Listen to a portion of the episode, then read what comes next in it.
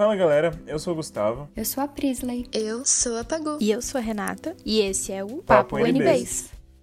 A cerca de 30 quilômetros do centro de Brasília está localizada a Ceilândia. A região administrativa existe desde 1971. Em 2008, a gente teve a criação do campo da UNB em Ceilândia. É dele que vamos falar hoje. No segundo episódio da temporada, já te contamos um pouco sobre o campus do Gama e as suas engenharias. No episódio 4 foi a vez do campus de Planaltina, FUP, para chegados. Hoje a gente vai contar um pouco da história da faculdade de Ceilândia e falar sobre seus cursos.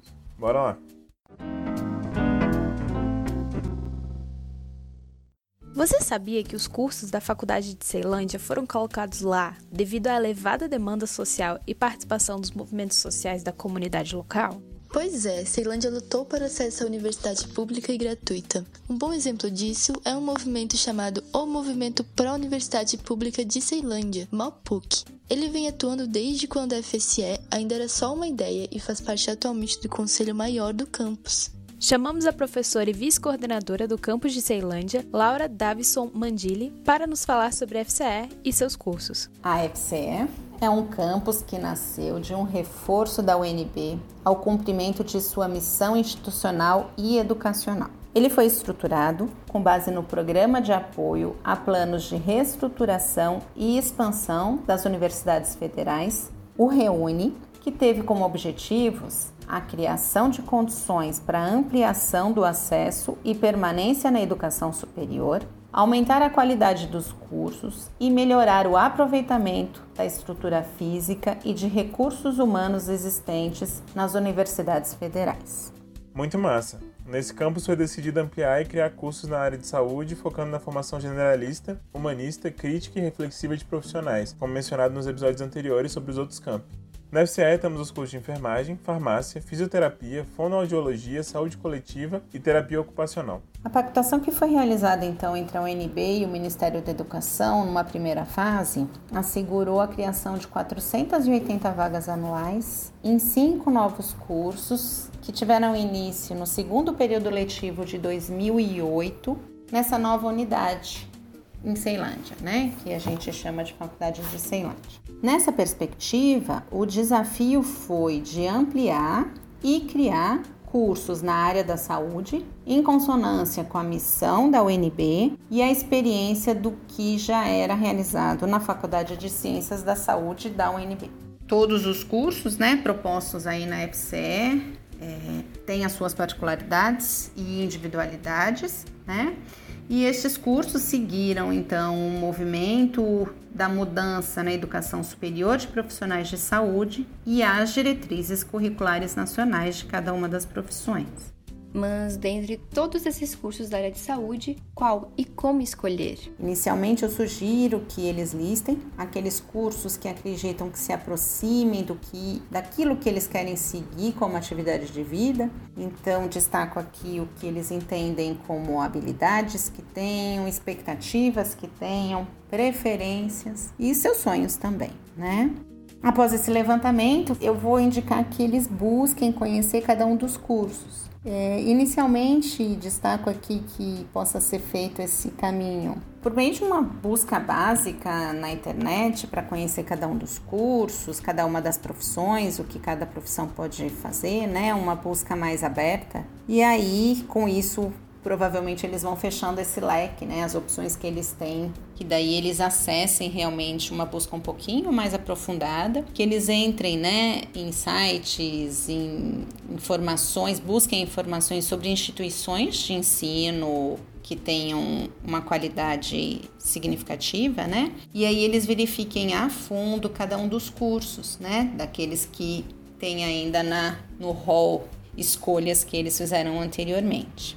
Aí vou destacar que eles verifiquem os conteúdos curriculares, então o que eles vão estudar, o que o, o curso pede, né, como base para estudo, que eles entendam quais são as atividades de ensino, de pesquisa e de extensão que eles podem realizar dentro desses cursos. E aí, como último passo, eu vou destacar que seria importante que eles buscassem conversar com profissionais já formados em cada um destes cursos, né?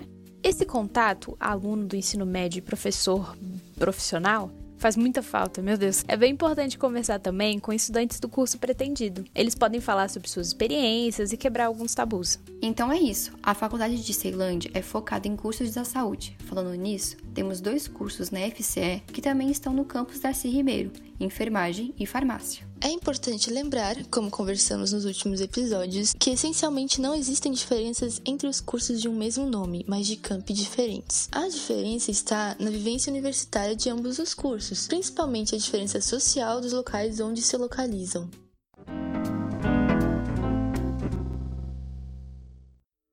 Agora, bora ver como é que é a FCE do ponto de vista dos alunos. Chamamos primeiro a Júlia Bernardes, aluna de enfermagem, para falar pra gente como é estudar lá.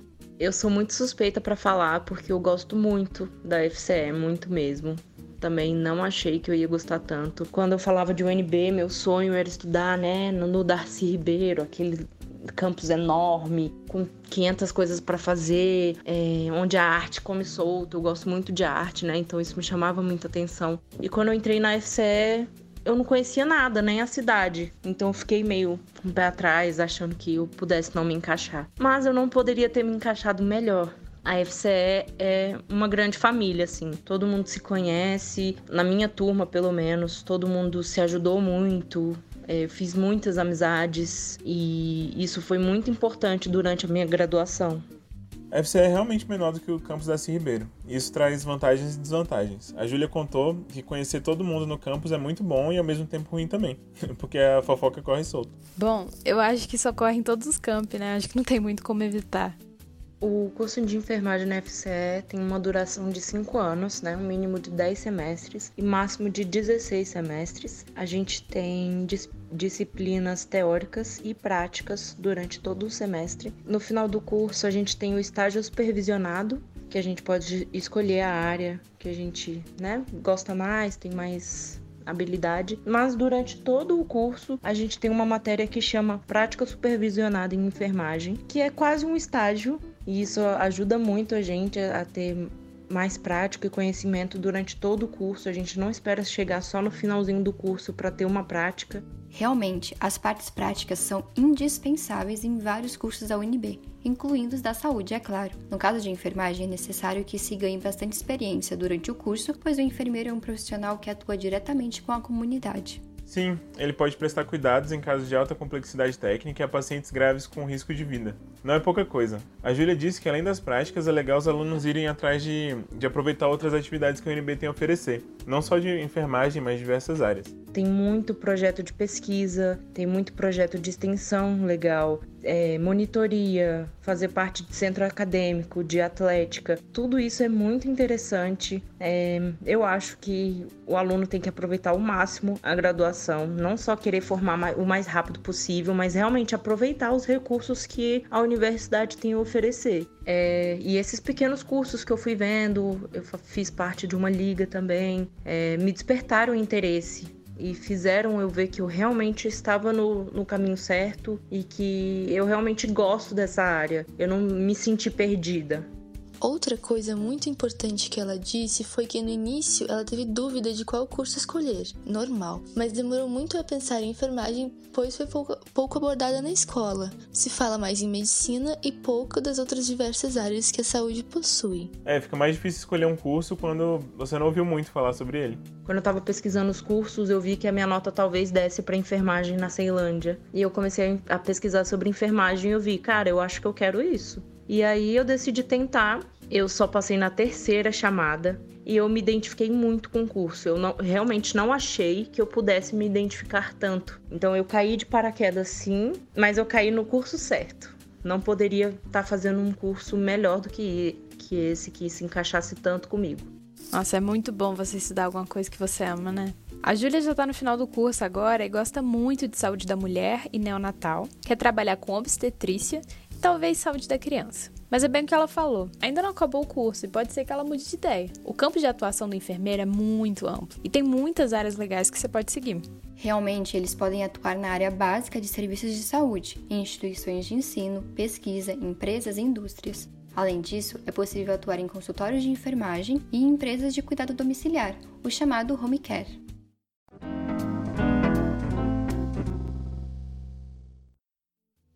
Agora que a gente falou um pouco sobre enfermagem, vamos comentar sobre farmácia. Segundo a aluna Stephanie Mayumi, o curso é incrível. O curso de farmácia, ele é um curso da área da saúde, né? É, com diversas áreas de atuação, como, por exemplo, a manipulação, análises clínicas, é, controle de qualidade, indústria, toxicologia e entre outros. Na FCE, a Faculdade de Ceilândia, o curso ele tem duração mínima de 10 semestres, o que corresponde a 5 anos. É um curso puxado, confesso, mas ele é apaixonante. Ela disse que a farmácia envolve muita química, biologia e física, além de, é claro, fisiologia e patologia. Ah, tudo isso é necessário para entender como os medicamentos interagem com o corpo, né? Com células, tecidos, órgãos. Segundo a Stephanie, a palavra-chave é interação.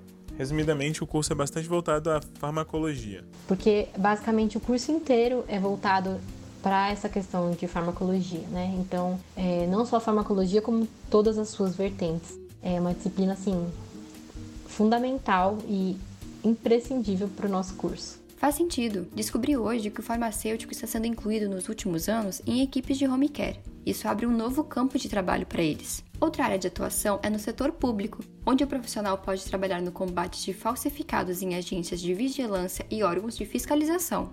Além disso, o farmacêutico é bastante procurado por indústrias, farmácias e distribuidoras de medicamentos. Enfim, falando em mercado de trabalho, a Stephanie nos contou que gosta bastante da área de pesquisa. Além de pesquisa na universidade, as indústrias sempre abrem muitas vagas para essa área, laboratórios de análise clínicas também. Desde o meu terceiro semestre, eu faço iniciações científicas, né? E esses projetos, eles me estão me ajudando, né, a visualizar e ter perspectivas diferentes das áreas da farmácia, que tem muitas áreas diferentes. Então, é, essa diversificação que o, a iniciação científica possibilita abre muitas portas, né, para verificar qual área que eu quero atuar. Eu pude conhecer professores incríveis, né, que eu, inclusive tenho muita admiração pelo pelo meu curso, né? E quem está por trás dele hoje. Tudo aquilo que eu conquistei, né, que estou conquistando ainda também, é, de fato veio dessas experiências que eu tive na universidade. O recado foi dado. É muito importante vivenciar a universidade ao máximo. A UNB tem muito a oferecer em todos os campos, são experiências únicas, enriquecedoras que só a universidade pode oferecer, e não só o campus da Ribeiro. Estudar na FCE me trouxe uma visão de mundo completamente diferente do que eu tinha antes, né? A pior parte estudar na FCE, nossa, eu agora não me vem nada à cabeça, né? Porque com esse cenário de pandemia, o que eu mais queria era estar de volta estudando na FCE. Eu acredito que para todo mundo, né? Que gostaria de estar, estar presencialmente, né? Na universidade. Então não consigo pensar em, em pior parte de jeito nenhum. Aí sim, Stefane, este contato está fazendo muita falta a todo mundo. Quando voltarmos no presencial, vamos compensar tudo que os calouros que entraram durante a pandemia não puderam vivenciar.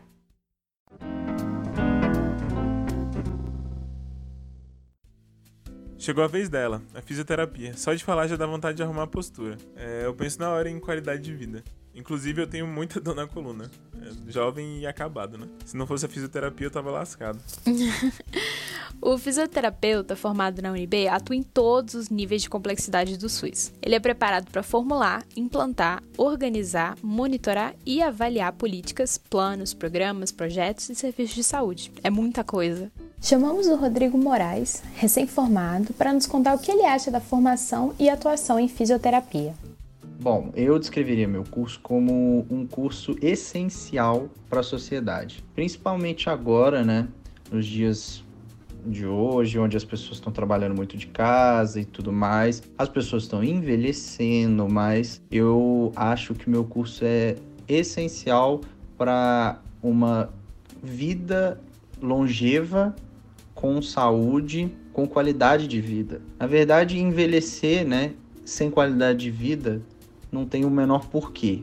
Se a gente consegue proporcionar essa qualidade de vida para as pessoas, para mim eu acho que o meu trabalho já está feito. A fisioterapia trabalha com oncologia, a fisioterapia trabalha com dermatofuncional, ela trabalha em vários âmbitos, tanto dentro de hospital quanto fora também. Então, é, trazer é basicamente trazer alegria para a pessoa porque por algum motivo ela foi ela foi retirada, né? Que fofo, é bem isso mesmo. Pensar em fisioterapia e reabilitação traz um conforto, pelo menos para mim, né? Risos. e aí, Rodrigo, você já se formou, já tem diploma, já está trabalhando? Qual área que você está atuando?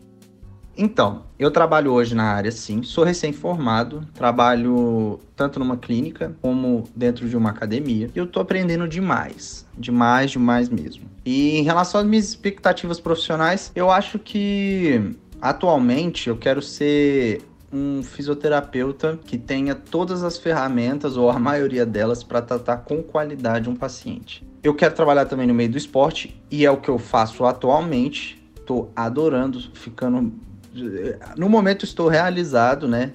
Na verdade, é, a cada dia mais me sinto realizado. Então acho que eu estou no caminho certo. Quero trabalhar no meio do esporte. Acho que as minhas expectativas são virar referência nessa área também, né? Na área do esporte. Acho que eu estou no caminho certo. Mas ele parece muito apaixonado no que ele faz, que bom. A gente pergunta também como é que foi a escolha dele de carreira. Para mim, decidir cursar o curso da fisioterapia, né, foi algo inesperado. Eu queria algo, na verdade, no, no âmbito da saúde, mas eu nunca tinha pensado em fisioterapia na minha vida.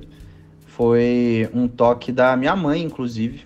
Aí minha mãe me atentou a essa opção, pesquisei, gostei, conversei com uma prima minha que é, e fui arriscar e gostei. Entrei no curso, gostei, achei legal, achei interessante, achei muito amplo. Obrigada, mãe. É, já ouvi muitos relatos de estudantes de diversos cursos. A gente nunca sabe quão abrangente eles são até termos um contato mais íntimo. Isso é um problemão, porque muitos preconceitos se aproveitam dessa falta de informação dos alunos enquanto estão escolhendo um curso. Sim, os alunos eles saem muito cruz do ensino médio e sentem muita falta desse contato direto com integrantes e professores do curso. É muito melhor conversar com alguém da área do que pesquisar um monte de coisa na internet. Pelo menos é o que eu acho. É o contato pessoal. Inclusive, esse contato entre pessoas, a comunicação, é algo que o Rodrigo disse é muito importante para profissionais fisioterapeutas. Acho que um aluno do meu curso ele não pode sair da universidade sem saber falar com as pessoas. Pode ser um pouco diferente a minha resposta, né? Poderia, ter falado aqui sem saber a anatomia de core salteado. Poderia ter falado aqui sem saber a função de cada músculo do corpo humano. Mas eu não acho que seja isso, porque isso você aprende entendeu? Isso com contato com a profissão, com cada vez mais você você tendo atendendo o paciente e tudo, você aprende, mas nem todo mundo consegue aprender a comunicar com o paciente. Para um tratamento funcionar, seja ele de qualquer âmbito da saúde, você precisa criar um negócio chamado aliança terapêutica, que é algo é um vínculo, é um relacionamento entre o terapeuta, né, no caso falando do fisioterapeuta, com o próprio paciente. Quando o paciente adere ao tratamento, quer dizer que você tem um, um vínculo né, com ele muito forte, porque ele acredita no que você está fazendo e você mostra resultados a partir daquilo que você está fazendo. Nossa, bem inusitado. Achei inspirador. Eu nunca tinha ouvido falar da aliança terapêutica. Faz total sentido. De forma geral, a AT, a gente já está íntimo, tem sido descrita como um elemento fundamental do processo psicoterápico. A preocupação com ela saiu da teoria psicanalítica do Freud. Freud usava os termos transferência eficaz e rapport ao invés de aliança terapêutica. No fim, os termos querem dizer a mesma coisa: a ligação entre o profissional e o paciente. Legal, né? Muito. Caraca. Não, eu tô percebendo que a FCE tem muitos cursos super legais e é uma pena, né? Porque eu não lembro de, tipo, quando eu tava pesquisando para entrar na UNB, de ter visto, né, sobre, sobre esses cursos da FCE. Então, que bom que a gente tá tendo essa oportunidade de poder divulgar um pouco. Em relação à, FCE, eu acho que é, na, na, verdade a FCE e o meu curso, né? Eles me ajudaram muito a chegar até onde eu tô por muito pelo contato que eu fiz com as pessoas. Matéria, eu tenho isso muito claro na minha cabeça, matéria, conteúdo, isso tudo a gente pode aprender de casa. Mas o que que, o que, que importa realmente numa faculdade, na minha visão?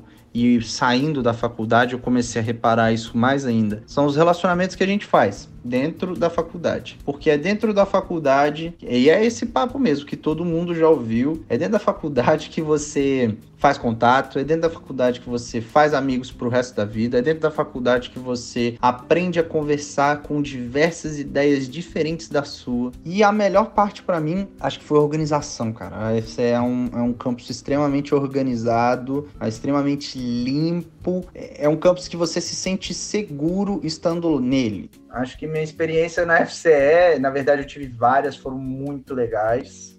Dentre elas, muitas experiências engraçadas, muitas experiências que eu aprendi demais, demais. E eu fiquei muito feliz de participar desse podcast. Muito obrigado pelo convite e qualquer coisa podem contar comigo. Obrigada a você, Rodrigo.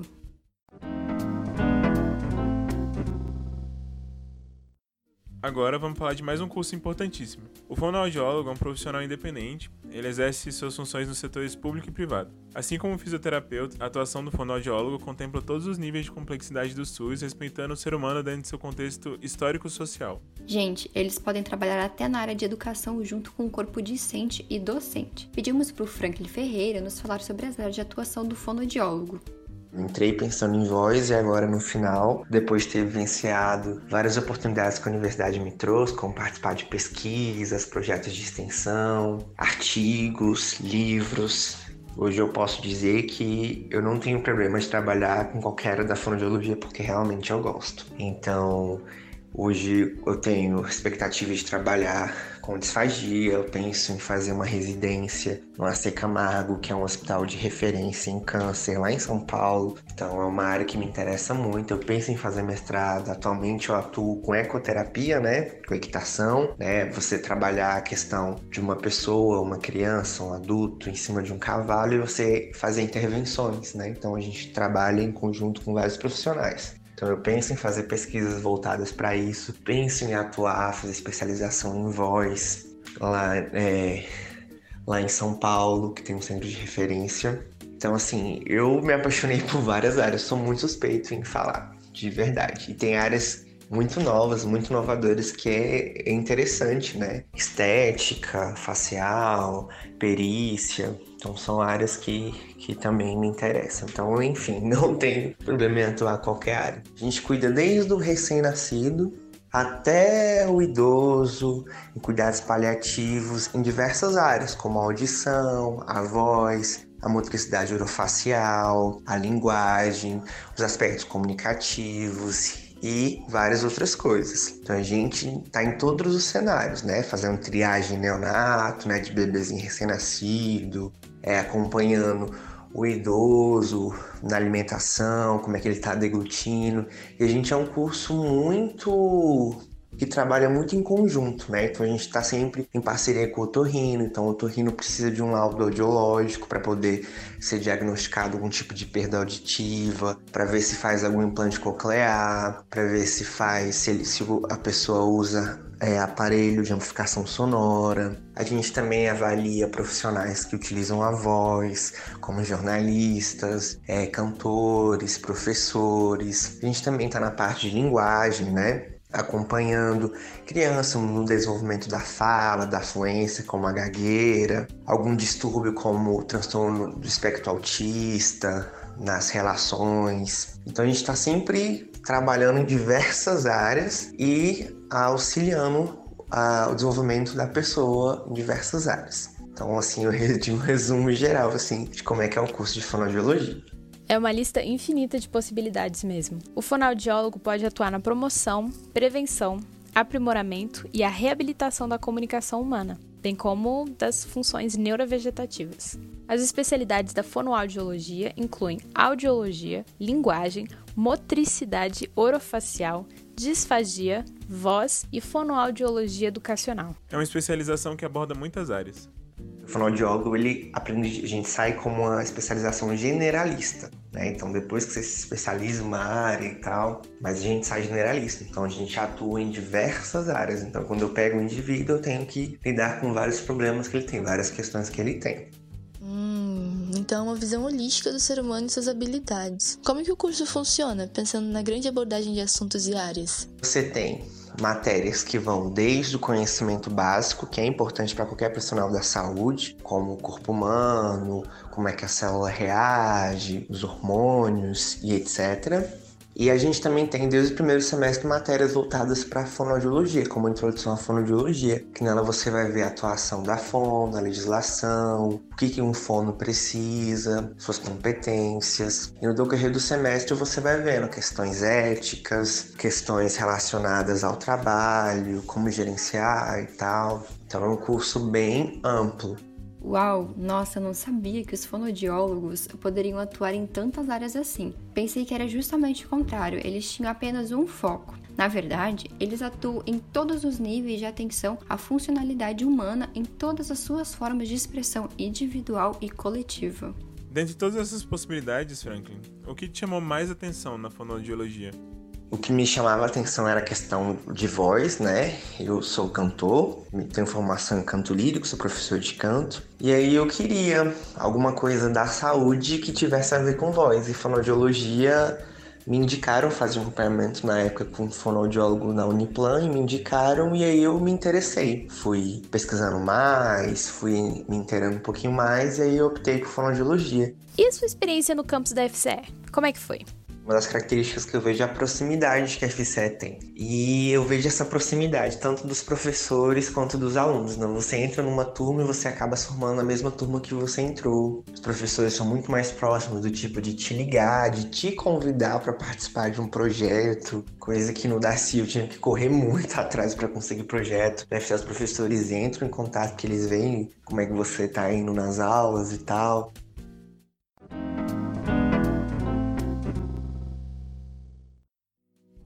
Agora, partindo para a saúde coletiva, chamamos o Cássio Henrique. Cara, falar brevemente sobre o curso de saúde coletiva é um pouco complicado, porque há um histórico por trás do curso da saúde coletiva que é importante para entender o que é o curso de saúde coletiva. Mas sendo muito breve, a saúde coletiva ela surge junto com a reforma sanitária, basicamente, né? As ideias que conformam a reforma sanitária, que foi a reforma que de certa forma iniciou as ideias, né, o que começou a pensar no sistema único de saúde como a gente conhece hoje, foi o que estabeleceu, em certo sentido, as bases do que é a saúde coletiva. Né? O curso da saúde coletiva hoje, é, na Ceilândia, né, que foi o curso que eu formei, ele é dividido essencialmente em três áreas, que são ciências sociais, planejamento, políticas públicas e a epidemiologia. E são, digamos assim, ferramentas é, conceituais e práticas para a gente conseguir pensar a saúde da população como um todo, não apenas como saúde pública, mas como saúde coletiva, entendendo que há questões não só epidemiológicas, nem tão pouco, nem tão pouco né, políticas, mas epidemiológicas, políticas e sociais que interferem na saúde das coletividades. E que, é isso, e que isso é importante ser pensado dessa forma, né, como um conjunto. O profissional com formação em saúde coletiva pode desenvolver atividades de formulação e implementação de políticas de saúde, assessoria a órgãos públicos e privados na área da saúde, é, trabalhar com órgãos de regulação no campo de saúde e outros, né? Várias coisas bem parecidas. Além de sistemas complementares de saúde. É, ele atua nos três níveis políticos e administrativos do SUS: nacional, estadual e local. E falando em SUS, viva o SUS! o Cássio disse que é, um estudante de saúde coletiva não pode jamais sair, sair da universidade sem, sem saber reconhecer a importância e o impacto que o Sistema Único de Saúde teve é, com a sua implementação, né, com a sua promulgação. É, todo estudante de saúde coletiva sai da universidade entendendo a diferença dos outros sistemas, do INAMPS, do INPS, é, e o que foi né, o acesso universal, que foi a, a, magnitude, o tamanho que foi é, a garantia de um acesso universal à saúde. Eu acredito que nenhum, nenhum profissional de saúde coletiva, nenhum bacharel em saúde coletiva no mercado não reconhece isso. Viva o SUS! Ele é o maior sistema público de saúde do mundo. Atende cerca de 190 milhões de pessoas, sendo que 80% delas depende exclusivamente do sistema para tratar da saúde. É uma conquista da sociedade brasileira. Além da democratização da saúde, a implementação do SUS também representou uma mudança de conceito sobre qual a saúde era interpretada no país. Com o SUS, a saúde passou a ser promovida e a prevenção dos agravos a fazer parte do planejamento das políticas públicas. Super importante. Hum, então o profissional de saúde coletiva atua muito em contato com o SUS. Eu li também que instituições que contratam esse bacharel podem ser as assessorias de planejamento de gestão, agências reguladoras, prefeituras, secretarias de saúde municipais e estaduais, ministérios. E você, Cássio, está atuando em que área? Saindo do ensino médio, você pensava em cursar saúde coletiva? Você imaginou que você estaria aqui onde você está agora? Atualmente eu trabalho na área, eu sou técnico da Secretaria Especial de Saúde Indígena, é, que é a CESAI, né? Trabalho com vigilância em saúde junto aos DICEI. É, já trabalhei em outros espaços também na área, já trabalhei na Secretaria Municipal de Formosa com gestão e planejamento, já trabalhei com monitoramento de políticas públicas também é, para a população em situação de rua, aí mais em pesquisa. Mas assim, é, há espaços para trabalhar com saúde coletiva, sendo bacharel em saúde coletiva. Só que, da mesma forma que o mercado de trabalho tem se transformado negativamente para as outras profissões, tem acontecido conosco. Então, por exemplo, há uma, uma necessidade de especializações e de mestrados ou de pós-graduações cada vez maior para o profissional se inserir no mercado. É, se você é um profissional recém, recém saído da faculdade, há uma exigência, por vezes, exacerbada de experiência profissional que você naturalmente não vai possuir, porque você acabou de sair da faculdade. E da mesma forma, né, é, a fragilização das garantias do, do trabalhador, que são comuns a, novamente a todos os profissionais, não é algo específico da saúde coletiva. Né? Eu gostava da ideia de trabalhar com saúde. Minha família também sempre é, trabalhou com saúde. Assim. A, a, família do meu pai é quase toda enfermeira ou técnico de enfermagem. Então isso me atingiu de, um, de uma certa maneira positiva, né? Ah, então a área de saúde é de família. Teve uma influência desde cedo. Saúde coletiva parece ser uma profissão que abrange várias áreas, assim como algumas outras que vimos aqui da FCE. Resumidamente, Cássio, quais são os pontos mais importantes que um estudante de saúde coletiva deve saber? A percepção dessas diferenças de realidade mesmo, de conhecimento, de linguagem, tudo isso é levado em consideração é, pela saúde coletiva. Né? Quando a gente pensa comunicação em saúde para comunidades, e aí são diversas comunidades, é, comunidade de alta renda, comunidade com baixa renda, comunidade com, média, com renda média, comunidade negra, comunidade LGBT. São perfis de comunidade que são necessários esse tipo de, de caracterização de linguagem, caracterização de como falar, de como descrever, do que falar. E tudo isso, cara, é assim, eu não posso dizer que é natural, mas que é, faz parte do fluxo de pensar o trabalho de educação em saúde para a saúde coletiva, assim, é algo que a gente aprende a fazer dentro de sala de aula, sabe?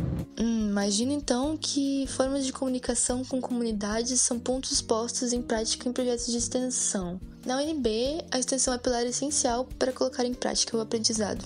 A extensão universitária, afinal, foca em melhorar a realidade social por meio de ações concretas da comunidade acadêmica. Como a FCE, com seus projetos, indiretamente à UNB, contribuíram mais para sua formação? Houveram, né, durante a minha formação, diversos projetos de extensão, pesquisa, ações extensionistas, desenvolvimento de projetos entre centros de saúde dentro da Ceilândia e a, e a Faculdade de Ceilândia, centros de atenção psicossocial, grupos comunitários. Então, assim, as maneiras com que a FCE, enquanto Universidade de Brasília, se inseriu, se insere, né, na realidade em saúde, na realidade social, na realidade de vida da comunidade da Ceilândia, é gigantesca. Sobre é, a FCE, eu acredito seriamente que a FCE tenha sido um diferencial, não só para conseguir trabalhar na área, né, mas para para me tornar um bom profissional mesmo, acho que a UNB, como instituição de ensino, é uma instituição que está muito acima da média é, e que é reconhecida como instituição acima da média. Então, em processos seletivos ou em, em, né, em casos semelhantes, o fato de você ser formado na Universidade de Brasília é um diferencial grande e isso é só uma verdade, isso não significa que eu estou desmerecendo as outras instituições, mas é um fato, né? A UNB é uma instituição de excelência reconhecida por todas as instituições no Distrito Federal. E da mesma forma, a FCE, por possuírem professores que em diversas situações foram referências de trabalho em grandes instituições, como o Ministério da Saúde, CONAS, CONASEMS, e que têm históricos de pesquisa é, gigantescos né, e atualizados, assim, com métodos atualizados, práticas de pesquisa, práticas de softwares até que você usa né, para vigilância em saúde, vigilância epidemiológica ou para pesquisa que são atuais. Então a FCE foi sim um grande diferencial. Cara, a melhor parte de estudar na FCE é o fato dela ser uma faculdade na Ceilândia.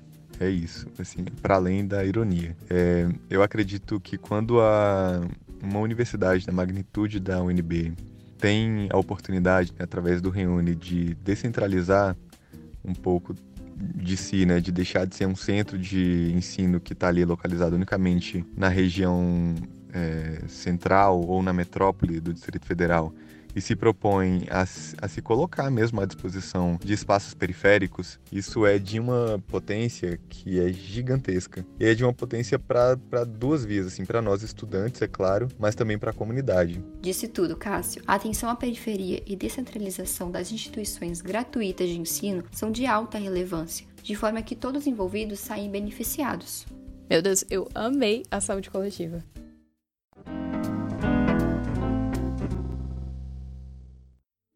Por último, vamos falar com a Bárbara Úrsula sobre terapia ocupacional. Mas o que, que é a terapia ocupacional? Terapia ocupacional é uma profissão da área da saúde que tem como foco o indivíduo em sua integralidade. A sua intervenção vai desde o recém-nascido até o idoso considera toda a sua rede de suporte e o contexto que essa pessoa está inserida. E tem como objetivo o cotidiano dessa pessoa intervir naquilo que esteja prejudicando ela de realizar suas ocupações do dia a dia, seja por um, uma, um problema mental, psicológico, físico, social. Resumidamente, enxergar as áreas e contexto da vida do sujeito em que ele está inserido e decidir o tratamento com base nos aspectos significativos da vida dele. O terapeuta ocupacional ocupa áreas como campo social, contextos hospitalares, contexto escolar, gerontologia, inclusive eu já vi gerontologia como curso próprio, sozinho, saúde da família, saúde de criança e do adolescente, saúde do adulto, saúde do idoso, saúde do trabalhador e saúde mental porque tudo isso influencia em como acontece o tratamento dessa pessoa. É, ajuda perceber o que é significativo na vida dela para que a reabilitação ou tratamento paliativo, qualquer que seja a intervenção, tenha mais sentido e aconteça com mais eficácia. Soube que tem bastante entrada deste profissional no serviço público, principalmente em hospitais gerais, hospitais especializados, centros de atenção psicossocial, CAPS, Núcleo de Apoio à Saúde da Família, NACF, presídios, Instituto Nacional de Seguro Social, INSS, e, nossa, são muitas opções. E você, Bárbara, quais são os seus planos? Em que parte da graduação você está? Agora eu estou a um semestre de me formar, faltam apenas o último estágio e o último TCC. É, minha principal meta para depois da graduação é fazer uma pós, que no caso é a residência, e em saúde mental, que é uma das minhas principais áreas que eu admiro e gosto bastante. Eu, particularmente, gostaria de trabalhar em qualquer área do SUS, mas principalmente na saúde mental, ou também no sistema prisional, no sistema de saída socioeducativa, que é uma das coisas que a FCE pode me proporcionar nas aulas práticas. Olha isso de novo. Coisa boa. É, agora eu sei, né, de onde é que saem tantos profissionais qualificados incríveis que a gente tem nessa questão do Sistema Único de Saúde, que é, enfim, muito importante, referência mundial. Não só da FCE também, mas muito do fato da gente ter na UNB a FCE como um polo. Falando em FCE, você tá bem no final do curso mesmo. Já tá com saudade do campus? Tem memórias boas? Eu gosto muito da FCE são os projetos de extensão. Eu participei de alguns que realmente foram uma mudança de perspectiva para mim. Um deles foi o Saúde Integral. Quem tiver oportunidade, participe. Mas, no geral, a FCM traz muitas memórias boas, de coisas simples mesmo, como quando eu ia com minhas amigas entre as aulas, sentar lá na hortinha, que também é um projeto de extensão da FCE, a hortinha que tem lá, é, que é um jardinzinho muito lindo, que tem várias ervas, pimenta, outras coisas, e a gente ficava lá conversando, bem de boas. O ambiente universitário é muito gostoso. Acredito que todos os alunos estão com saudades. Segundo relatos de vários alunos da FCE, os docentes e os discentes são muito próximos. Imagina que a saudade esteja ainda maior. A gente ouviu falar com muito carinho dos projetos de extensão da Faculdade de Ceilândia, da forma que eles atuam, né? Ajudando, melhorando a comunidade. Esse projeto que a Bárbara citou, Saúde Integral, consiste em atendimentos domiciliares com foco interprofissional na região do Sol Nascente. Tu sabia que o Sol Nascente por 20 anos fez parte da Ceilândia? Eles se separaram em 2019. Em 2013, a comunidade se tornou a maior favela da América Latina. Eita, não é pouca coisa fazer trabalho comunitário lá, não. A proximidade com essas áreas de atuação torna os campi periféricos da UNB ainda mais relevantes. Mas voltando para a FCE, Bárbara, essa intimidade que você tem com o curso e a faculdade veio desde o início? Como foi sua entrada na FCE? Um contato mais é, humano e mais próximo com os professores. É, por a gente estar tão perto e almoçar perto no RU, por exemplo, tem uma parceria muito grande, disso eu gosto na FCE. Tenho amizades da primeira semana que tenho até hoje também. Fui muito bem recebida, tanto por veteranos quanto por outros alunos, calouros e professores.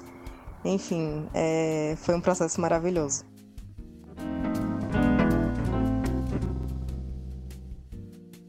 Esse foi o episódio de hoje da terceira temporada do Papo UNBs. Se você tiver alguma sugestão de episódio, curso, assunto ou temas que você acha que a gente tem que abordar, manda mensagem pra gente lá no Insta, arroba Papo UNBs. Acompanhe também as contas do Insta, arroba UNBcast, arroba lab, para acompanhar nossas atividades nessa jornada. Este episódio teve áudios da professora Laura Manguili, vice-coordenadora do campus da FSE. Também tivemos a ajuda dos alunos Júlia Bernardes, da enfermagem, Stephanie Mayumi, da farmácia, Rodrigo Moraes, da fisioterapia, Franklin Ferreira, da fonoaudiologia, Cássio Henrique, da saúde coletiva e Bárbara Úrsula, da terapia ocupacional. O episódio foi produzido por mim, Prisley, pela Renata e pelo Gustavo. Todos nós somos do projeto de extensão UNBcast. O roteiro foi escrito pela Pagu. A edição é da genial Juliana do Vale e a música é do André Crema. As redes sociais são da Audrey e a capa do Pablo Schweifler. Até, Até semana que vem. vem. Falou! Valeu! Falou! Beijo! Falou!